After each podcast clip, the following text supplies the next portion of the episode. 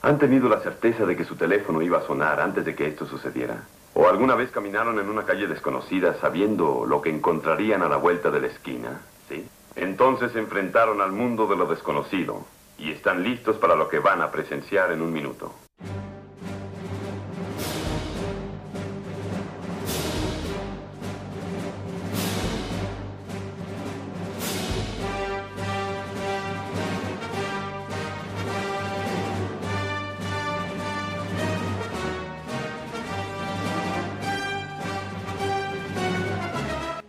Algo que los malos nos han enseñado a lo largo de la historia del cine y las series, y es hacer una presentación memorable. Por eso hoy no tenemos un malo, sino al contrario, uno muy bueno, un invitado increíble, maravilloso, aquí en Aprendiz de Magia. Bienvenidos. Hoy presentamos la presentación en la magia.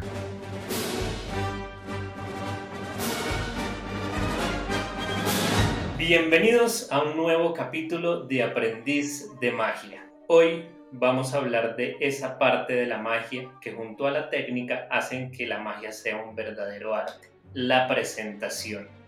Muchos magos dicen que en la presentación es donde está el verdadero arte, que es donde está la magia, Germán. Sí, Alejo, la presentación es ¿Cómo se presenta el efecto? Pues así, más o menos, está como redundante. Pero la historia que se cuenta alrededor, la explicación de por qué va a suceder. Eh, por ejemplo, si adivina una carta es porque leo el pensamiento, porque viaja el futuro, porque un objeto mágico la revela. Retroceda, no hay suficiente camino para alcanzar 88 millas. Camino. A donde vamos no necesitamos caminos. Pero va un poquito más allá. Mire, le cito una, parte del libro un Cartomagia Fundamental de Canuto, que es una maravilla, que dice, en la magia la técnica es el motor del carro, debe ser potente y funcionar bien, y la presentación es la carrocería. Ese dato está muy bueno, Germán. Bueno, y para el capítulo de hoy, para hablar de la presentación, tenemos a un gran invitado, uno de los magos españoles más reconocidos de la actualidad, Premio Nacional de su país, ha presentado su magia y ha dado conferencias en muchos países del mundo. Tiene su propia escuela de magia llamada The Magic Factory y acaba de publicar dos maravillosos libros de magia llamados 25 y 26. Reciban con un fuerte aplauso desde España al señor Alberto de Figueredo.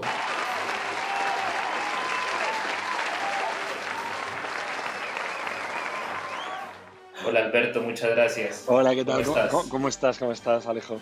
Muchas gracias por haber aceptado la invitación a Aprendiz de Magia. Muchas gracias a ti. Así que a ver si algún día conseguimos que diga alguien mi nombre bien. Me haría una ilusión que alguien dijera mi nombre bien, de verdad. Sería maravilloso. Y tú tampoco, Alejo, tú tampoco. Por favor. Esto ha sido una trampa mortal.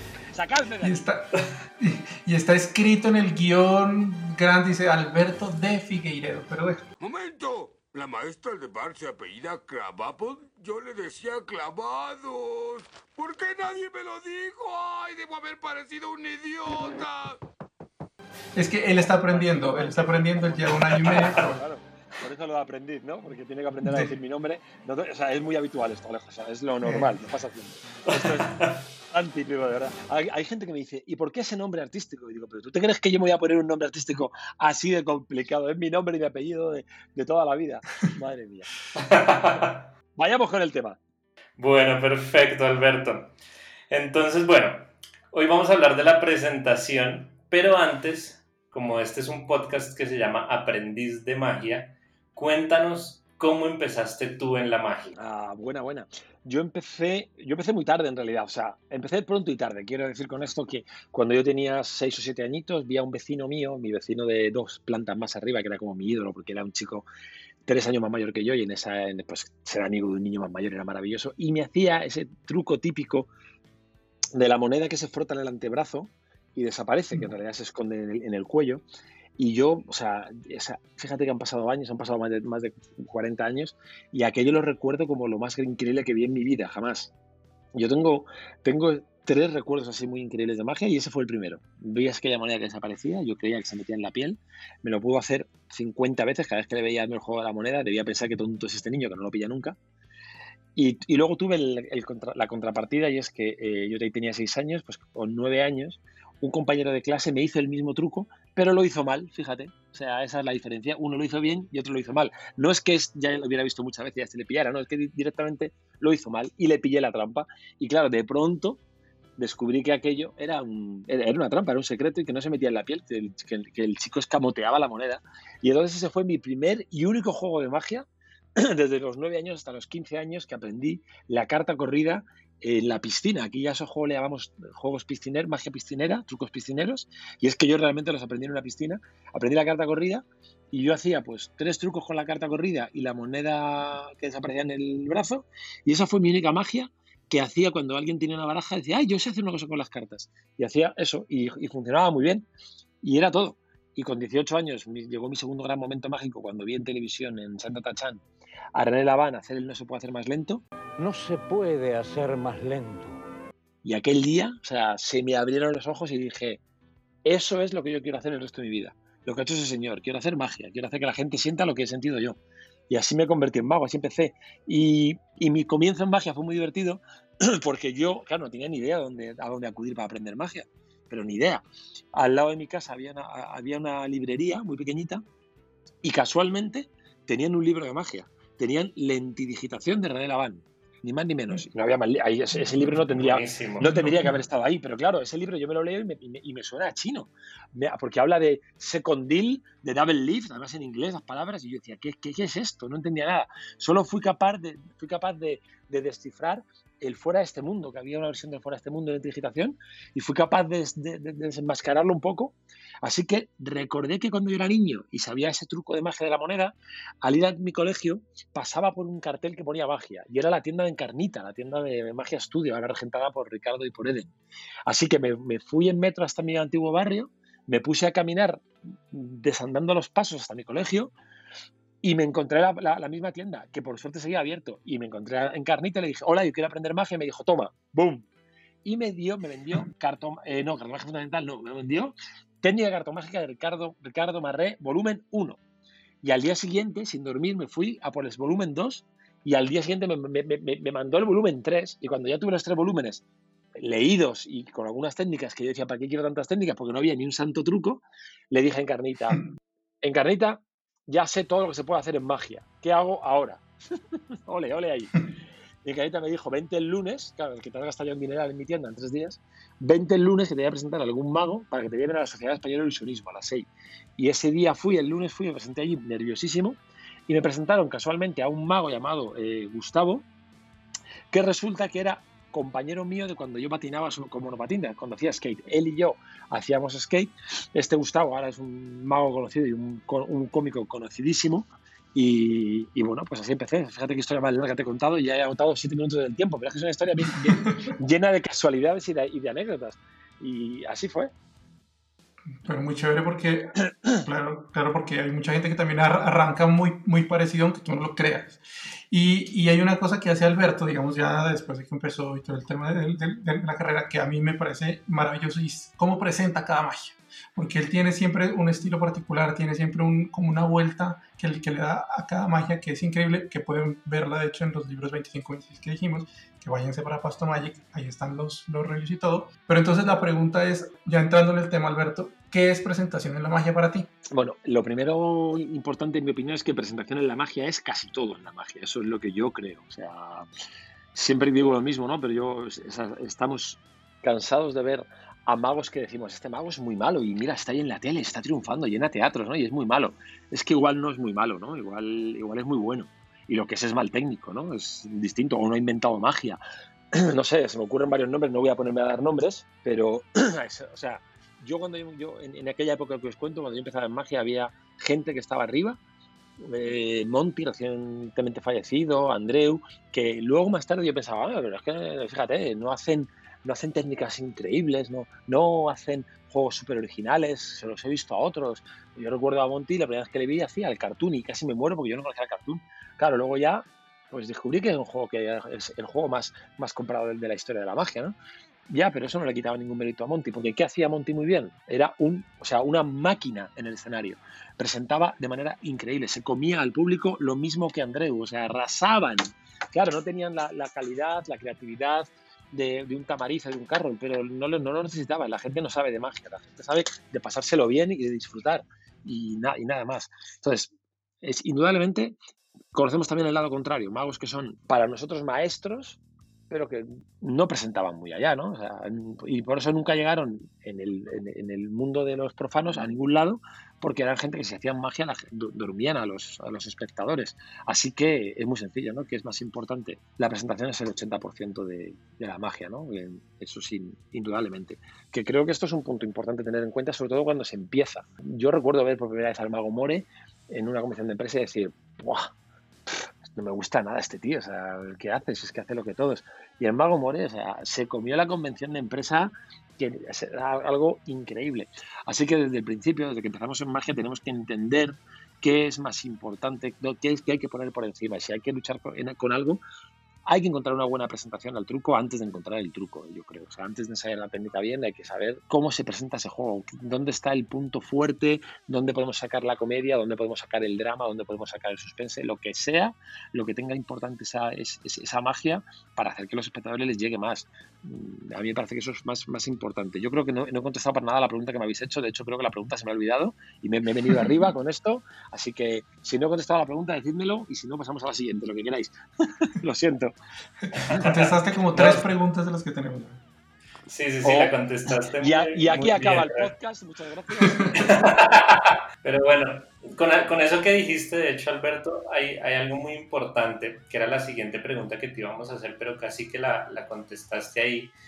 Y es que el objetivo de la presentación básicamente es cómo llevarle el efecto al público para que el público se asombre, se sorprenda, no lo vaya a olvidar nunca jamás. Casi que ese es el objetivo de la presentación. El mejor truco que inventó el diablo fue convencer al mundo de que no existía. Absolutamente, absolutamente, 100%, en mi opinión, la presentación va toda dirigida a lo mismo, a crear una atmósfera, sea mágica o sea cómica o sea dramática, que son cosas distintas. Pero claro, claro, toda la presentación va dirigida a eso. Va dirigido a engrandecer el efecto final también, por supuesto, ¿no? O sea, o a engrandecer la parte cómica o a engrandecer la parte mágica o todo, o todo al mismo tiempo. Para eso, para eso se presenta. Sin eso, pues es que no habría magia, no habría teatro, no habría muchas cosas, ¿no? Mm, buenísimo, buenísimo. ¿Y tú estructuras la presentación cuando estás trabajando o tú simplemente dejas que fluya, digamos, como ahorita. No, yo, a ver, eh, no, no, o sea, que fluya, o sea, se improvisa mucho, yo soy un, soy un mago que improvisa mucho, pero improvisa otras cosas. O sea, improvisa cuando hay problemas, improvisa cuando, eh, cuando algo se sale del guion establecido, cuando un espectador una, dice algo, hace una broma, cuando se te cae una carta al suelo, por, por, por poner ejemplos que se me ocurren así a, a vuelo pluma, ¿vale? Ahí improvisamos, pero en general no, no, en general, claro, yo tengo una estructura, sé lo que tengo que decir en cada momento, sé lo que va antes, lo que va después, estudio mucho cómo, cómo hacer las pausas, dónde meter pausas. Mm, un mal endémico del, mago, del mago cómico o del mago o el mentalista es que habla demasiado. Eh, nos da mucho miedo el silencio, nos da miedo callar y dejar que el espectador esté unos segundos sin escuchar nada. Hay que saber parar, ¿no? O sea, somos latinos y todos los, los, hispanohablantes tenemos ese, ese, problema, ¿no? Que hablamos y hablamos y hablamos y hablamos y hablamos y, bombardeamos al espectador. Entonces, yo pienso mucho dónde tengo que hacer mis pausas, cuándo puedo hacer cosas sin hablar. A veces simplemente hacer un efecto de magia en el momento que llega el efecto, quedarte callado mientras se mueven tus manos es más potente y genera más atmósfera mágica que que, una palabra bien metida, a veces, a veces no, claro. Entonces, busco, eh, pienso en las pausas, pienso en los gags, dónde hay que parar el gag, cómo hay que construir el gag, si tiene que ir el verbo antes de, de adjetivo, si es al revés. Eh, esas cosas hay que pensarlas bien. Si hay algún remate, cómo hacer el remate de esa broma. Si hay un remate mágico, hay que pensar bien cómo hacer el remate mágico. Esas cosas hay que pensarlas mucho, mucho, mucho. Esa frase que va clavada para un juego, eso lo aprendo mucho con Gaby, ¿no? Gaby me enseña mucho sin que él sepa que me lo enseña, pero lo enseña a todos, ¿no? Él tiene esas frases perfectas para cada momento, que piensa dónde encontrar. Esta frase que acabo de leer en un libro de Borges va perfecto para este efecto de magia. ¿Dónde lo meto? En este momento. Todo eso está siempre muy, muy requete pensado. Si hay que escribirlo, se escribe, pero es fundamental, fundamental, que vamos, importantísimo saber lo que decir para nunca decir más de lo necesario. Exacto. Eso está muy bueno. Dejadme que apostille algo, dejadme que apostille algo, que es una frase que me encanta. Me encanta de, de Manolo García, un cantante español del último, que, que- que- que era el- un dúo el último de la fila. Hay una frase que, que dice que me parece maravillosa, que es, si lo que vas a decir no es más bello que el silencio, no lo vayas a decir. Y es que me parece fantástica esa frase, o sea, fantástica. Hablar por hablar no tiene sentido. Ya, acabamos con. No, ahora yo quiero hablar un poco es de cómo haces que un efecto sea tuyo. Cómo hacer una presentación para uno mismo. ¿Me, me entiendes? Yo sé que eso tiene un trabajo tal vez de conocerse uno mismo también, pero eh, lo que quisiera saber es cómo lo abordas tú. Pues es una muy buena pregunta y en mi caso es una pregunta bastante fastidiosa de contestar, porque claro, si tú esto se lo preguntas a, te pongo un ejemplo, a Mario López, pues claro, es, para él es muy sencillo hacer lo suyo. No digo que le sea fácil hacerlo, lo que es es muy, es muy reconocible, ¿no? O sea, tú ves a Mario López y Mario López Sí. es Mario López. Mario es Mario y, y- y lo único que tiene que hacer es trasladar a su vocabulario, a sus gestos, a su manera de hacer magia, lo que está viendo. En mi caso es más difícil porque yo, por desgracia, o por suerte, pero creo que es más por desgracia, sinceramente, me falta el personaje. Yo no tengo un personaje tan tan acuciado, tan marcado como pueda tener Mario o como pueda tener eh, eh, Norbert Ferré, por decir algo, ¿no? Entonces, yo tengo un personaje que es bastante más típico, ¿no? O sea, se puede parecer al tuyo, Germán, o el tuyo al mío, o, o yo- o en- y en ambos casos se parecerán, nos pareceremos a Tamariz, porque es lo que hemos mamado y lo que, y lo que tanto admiramos, ¿no? Entonces, en, en ese caso es más complicado hacer que sea tuyo. Yo cuando me crié en esto, todo, toda mi generación de magos, éramos todos Juan Tamariz y Pepe Carroll, pero nos, o sea, nos imagináis hasta qué, hasta qué nivel. Y a unos nos costó más quitárnoslo y a otros nos costó menos. O sea, pero hemos llevado muchos, mucho, mucho tiempo esa rémora en las espaldas. Pepe Carroll se tuvo que ir a vivir a Barcelona y se lo dijo a Juan, le dijo a Tamariz, Tamariz, me voy a Barcelona, ¿pero por qué? Porque no quiero estar cerca de ti, ¿pero qué me estás contando? Lo mismo que te pasó a ti con Slidini me pasa a mí contigo, Tamariz.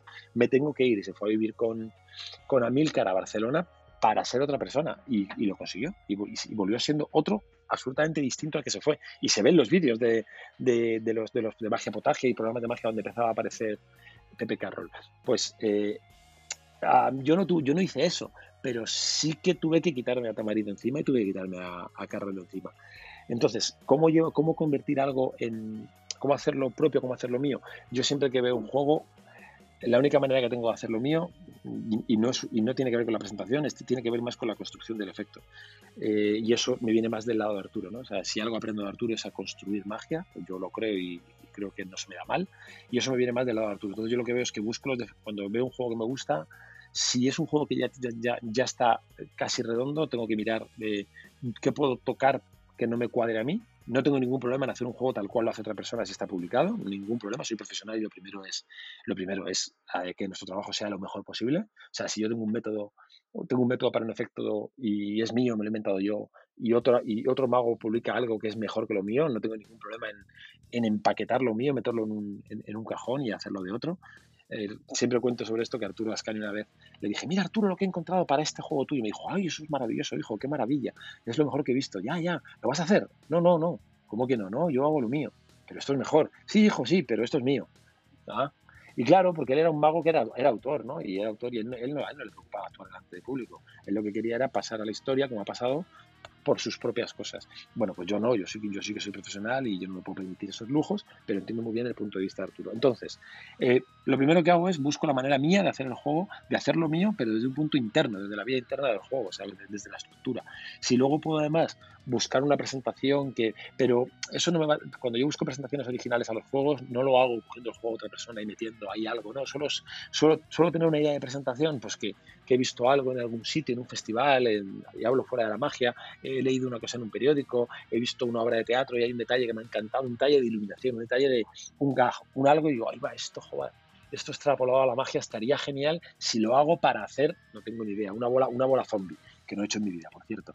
Y ahí intento darle un punto de vista distinto a la bola zombie. Ahora cogeré la bola zombie, estudiaré 100 versiones de bola zombies y, y veré cómo hacer que la magia sea más potente y cómo, y cómo meter ese, esa, esa tontería que me ha hecho ponerme a estudiar la bola zombie para, para que sea mía, si puedo. Pero yo no tengo ningún, o sea, no tengo ninguna pelea interna con que las cosas sean o no sean mías. Yo tengo una pelea interna con que las cosas sean buenas, mágicamente. Buenísimo. Y hablando precisamente de eso, ¿Qué errores crees que, suelen cometer los magos en cuanto se trata de la presentación? ¿Qué errores crees que deberían evitar los, los que están aprendiendo y, todos los magos con respecto a crear sus propias presentaciones? Pues mira, eh, creo que uno, bueno, además es que esto me, resulta muy sencillo, porque al tener una escuela de magia, yo veo esos problemas muy, muy, muy a menudo en mi escuela. Un problema claro al principio cuando se aprende, y, insisto en esto, ¿eh? en, tu primera época, un problema claro es querer todo hacerlo a tu manera y cambiarlo todo. Entonces, eh, yo a mis alumnos siempre les inculco mucho dos cosas. Una, no copies el estilo de otro mago, pero sí copia los juegos de otro mago. Y por copiar no me refiero a fusilar, me refiero a cógete un libro de Vernon y a los juegos de Vernon como, los, como te los está enseñando Vernon. Eso es lo que quiero decir por copiar, ¿vale? Entonces, coge juegos que, de, magos profesionales y hazlos tal cual los tienen publicados. No cambies ni una coma. Ahora, no cojas el estilo de ese mago y lo hagas tal cual lo hace él. O sea, lo que quiero decir es, eh, cógete eh, la, eh, no sé, un juego de tamariz que tenga publicado, coge las pizarras de tamariz y hazlas como cuenta él. Eh, pinta el, número 1, el 2, el 3 y el 4. En el número 3 creo que es haz un rayón para que luego se tenga una continuidad aparente. Pero no hagas chana, ñana, ña al acabar de hacer las pizarras. Exactamente, creo que, eso es, creo que eso es lo fundamental. Entonces, yo me canso de ver a mis alumnos que les enseño los juegos que yo llevo estudiando toda la vida, que les he dado muchas vueltas. Obviamente tengo que saber más magia que ellos, porque llevo 25 años más que ellos en esto. Entonces, no cojas mi juego y lo intentes cambiar. No lo hagas. Deja algo como lo estoy haciendo yo. Pero no hagas mis chistes. Y a partir de ahí ya irás viendo qué, te va mejor a ti, qué no te va mejor a ti. Ya tendrás tiempo de cambiar los juegos, de inventar tus propios juegos. Porque al principio, o sea, si yo, es que yo me acuerdo de los juegos que inventaba cuando empezaba. O sea, os lo juro. Vamos, es que me acuerdo de una baraja invisible que se me ocurrió y de un cochecito de tamariz que se me ocurrió, que es para matarme, o sea, pero para matarme. Porque es normal, porque no tengo bagaje y no sé, todavía no puedo crear. nada más que eso. Un pájaro necesita que su madre le enseñe a volar antes de volar por sí solo. Buenísimo.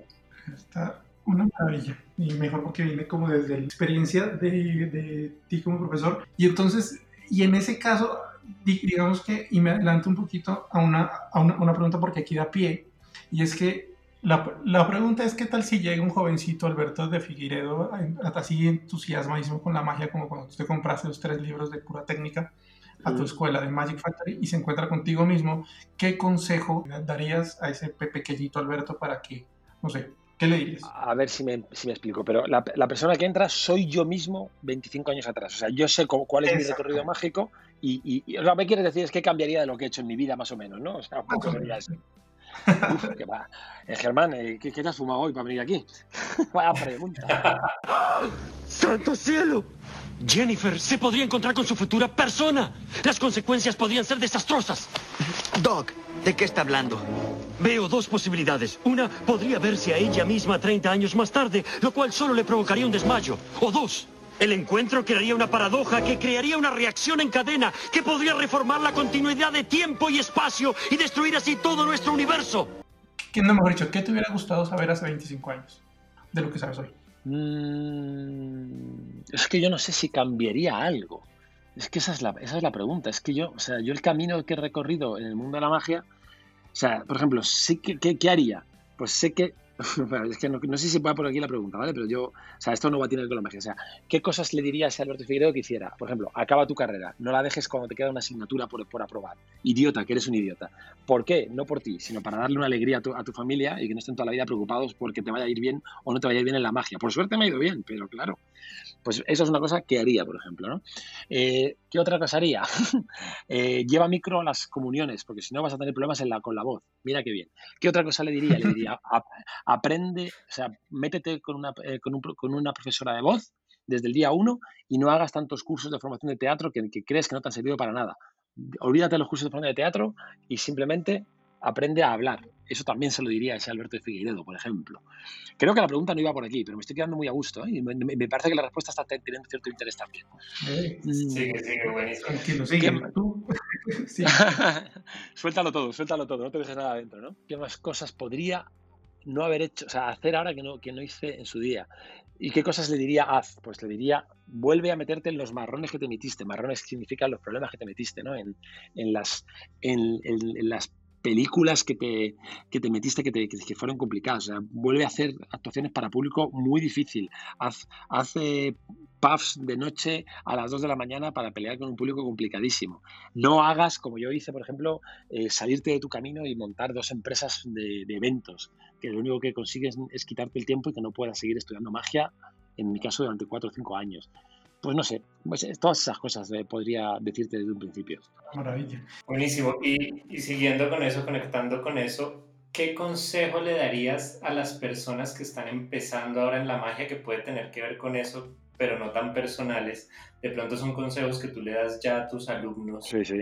¿Ves, Alejo? Llevas poco tiempo, eres menos rebuscado que Germán y yo te lo agradezco. ¿Ves qué pregunta más buena, eh, Germán? Pregunta estándar. Perfecto. ¿Qué consejo? Ya está, déjate de buscártela. ¡Ay, Dios mío! a ver, pues mira, un, consejo, y también viene desde mi experiencia, un consejo que les daría, o sea, yo dos muy claros. Eh, eh, uno, actúa, actúa y actúa. Y no te acomodes. O sea, actúa en todo tipo de magia, actúa en todo tipo de circunstancias y no te acomodes eh, porque tienes que coger tablas. Lo más importante es coger tablas. Y el otro consejo es acércate a los mejores estate cerca de los mejores, aprende de los mejores y escucha todo lo que puedas escuchar de ellos. Que se te pegue algo, simplemente con estar cerca seguro que se te va a pegar algo. Eso es lo que también tienes que hacer. Espectacular, espectacular. O sea, si el, eh, si el mejor mago cerca de ti es Alejo, pues pégate a Alejo. Y si, el mejor mago es Tamariz, pues pégate a Tamariz. O sea, yo, muchos magos de la actualidad, muy buenos magos, me dicen, lo que envidio de ti es que yo no tuve a, Arturo para estar cerca de Arturo, ¿no? Pues claro, es que es importante. Yo cuando veo gente que, que se mueve, eh, o sea, Giselle eh, abandonó Perú para ir a, vivir a Barcelona para estar cerca de Gaby. O sea, ole, madre mía, qué valor tienes, hija. Pues, pero qué maravilla. Sí, qué maravilla. Eso, eso, sí, eh, como dicen, es hay un, hay un dicho también que dice que nunca seas la persona más lista de, la habitación. En este caso, de la magia, es como que, ok, tengo que reunirme siempre con gente que sea mejor que yo porque así crezco también. Eso está interesantísimo. Eso es, eso es absolutamente, eso es una verdad tan grande como un templo. O sea, eso, si no, no vale para nada. Entonces ya saben a todos los que nos están escuchando, apenas se acabe la cuarentena del coronavirus, agarren un avión y se van para España. para, para, para reunirse con Gaby. oh, pero, em, pero ven, ah, que me parece chévere también un, como un concepto rápido de esto, porque uno para, para ver presentación en, magia también es chévere ver como eh, magos muy diferentes. Por ejemplo, si ver a Amazing Jonathan, que es súper extremo, pues por, por, un lado, pero por otro lado también una cosa muy, muy, mm, yo qué sé, no sé cómo, cómo decir de René Lavand, ¿no? Ver como, como el, contraste. Pero ¿qué, ¿qué, magos crees tú o, qué magos recomendarías como para estudiar también diferentes tipos de presentación? Bueno, yo, fíjate, lo que, lo que siempre recomiendo en esto, y esto se me, se me va a escuchar en muchos podcasts que ya habré hecho por ahí, en entrevistas, yo siempre recomiendo, y que nadie me mate por esto, es salirte del mundo de la magia y ver otro tipo de arte escénico, cualquier otro tipo. Y, y, me canso también de decir esto, pero es que es un consejo que como sé que hay gente que me ha hecho caso y me lo han agradecido, tengo que volverlo a contar también aquí, que aquí no, no, no, no sé si me lo habrán escuchado. Y es, eh, yo hace años que dejé de ir a, los mundiales de magia, dejé, abandoné las FISEN desde que empezó todo a, politizarse tanto, que me, daba, que me, que me da mucho repelús. Y entonces empecé a ir, eh, cuando hay un mundial de magia, dije, pues ahora me voy a ir al Fringe, que el Fringe es un festival de magia de calle de magia de calle, no, perdón, un festival de calle, el más importante que hay en el mundo, en Edimburgo, y que dura un mes completo, eh, el mes de agosto. Hay que reservar hotel o habitación en enero, porque se llena hasta arriba, y me voy una semanita a Edimburgo, y, además es mejor irte hacia el final, para, para ya ver las críticas que se, que se publican de los espectáculos. Porque allí tú te sientes en una plaza y ves, pero así sin más, y ves pasar artistas, uno detrás de otro, uno detrás de otro, con shows de 40 minutos. Son todos buenísimos, buenísimos. Lleva monedas, echas monedas a cada uno que sale, dos euritos, dos euritos, cuatro euritos, lo que quieras, y vas viendo shows durante el día. Puedes estar ocho horas viendo shows sin parar, de magia, de malabares, de, de, circo, de todo. Y luego por las noches te vas a ver espectáculos en, en venues, en, en teatritos, en salas que son eh, aulas de universidad, eh, colegios, farmacias, iglesias, que son, como digo, venues, que no me sale cómo se dice en español, son eh, espacios que se aclimatan para ver espectáculos y ves obras de teatro de una hora muy alternativas con todo tipo de, O sea, es que es toda gente del mundo entero que viene a reunir, que viene a mostrar su arte ahí, porque lo que ellos consiguen es que les lleven de gira por, por, por el mundo entero, pues ellos vienen a mostrarse y ves unas cosas que son maravillosas. Ahí aprendes presentación, pero vamos, claro, o sea, a cada minuto que pasa, aprendes, presentación porque estás viendo cosas que a ti no te, que tú no eres malabarista, por lo tanto no te interesan desde el punto de vista técnico, pero sí te interesan desde el punto de vista de la puesta en escena y se aprende muchísimo, muchísimo. No obstante, y contestando a la pregunta, eh, claro, eh, yo cuando me preguntan quiénes son mis magos, favoritos, casualmente todos son grandes profesionales que, que destacan sobremanera en su manera de hacer magia, su presentación. Entonces yo siempre, eh, Williamson, que es el monstruo de esto, McKean, otro monstruo, eh, Jeff Hobson, pues otra máquina presentando. Son tres magos, eh, me, refiero actuales, que para mí son maravillosos. Otro, otro caso, obviamente, ¿no? Y clarísimo, pero es muy diametralmente opuesto, por ejemplo, es Fred Caps. Fred Caps, alguien que domina tanto cualquier tipo de, de escenario, ya sea una mesa, un tapete de una mesa de magia cerca como un escenario, haciendo magia musical haciendo magia hablada, haciendo magia cómica o haciendo magia poética, fíjate lo que se puede aprender de ahí, ¿no? Eh, brutal, bárbaro, maravilloso, todo lo que ese señor eh, cuenta sin hablar cuando hace la sal, eso es una lección, ¿no?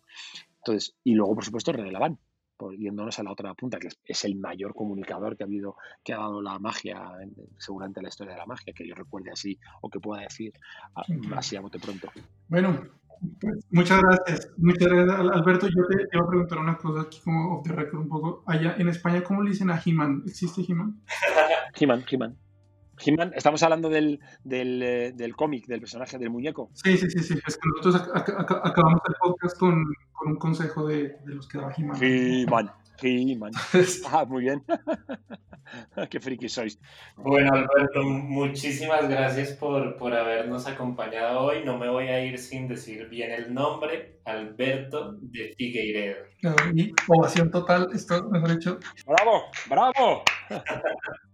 Era una deuda. Oye, Alejo, ¿qué aprendiste del podcast de Alberto? Bueno, a decir su apellido. Sobre todo.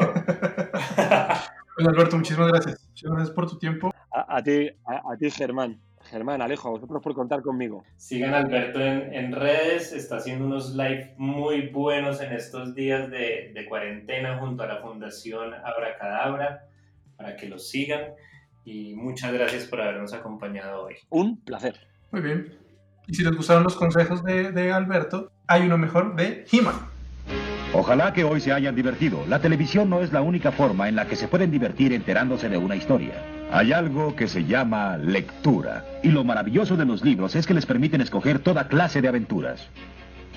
Un viaje con un astronauta, una aventura con un gran detective, una comedia o lo que ustedes gusten. Todo lo encontrarás en los libros. Los hay en la escuela, en la biblioteca más cercana y apuesto que en tu propia casa hay libros estupendos que están esperando que los leas.